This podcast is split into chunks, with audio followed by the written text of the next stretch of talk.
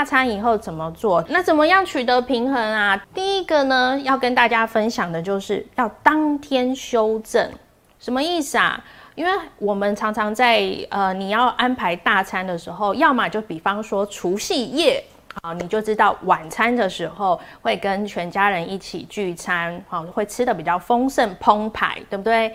那在你的除夕夜之前一餐。哦，你就可以开始来做减量了，等于是你把一些扣打留到晚餐的意思啦。好，所以建议大家马上当天就做修正，所以你可以在大餐前的一餐或者是后一餐就赶快立即来去减少你的热量的摄取，这样子就可以确保说你不会是。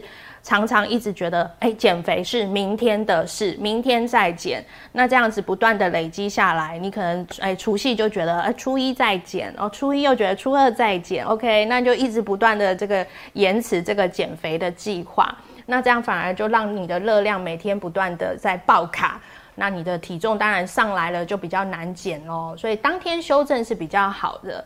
那也跟大家分享一个我看到的研究，蛮有趣的，就是。有的人会问说：“老师，真的不能明天再减就好吗？”那我们这个研究很有趣哦，它是呃分成三组。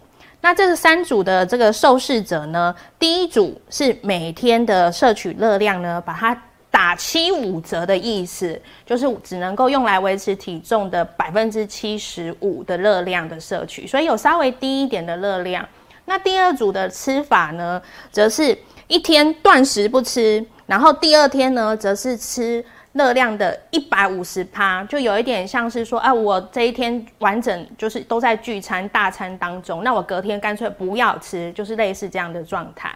那第三组呢，则是好也是一样，有一天断食，然后第二天呢，则是吃，哎，把前一天的热量也一次一起补回来，所以它的热量是百分之两百，也就是这两天的热量集中在同一天一起吃完。那来。猜猜看，一二三，哪一组它的这个减重效果是比较好的？好，减重的幅度，你看到哪一条的这个长条图最长，就是第一组啦。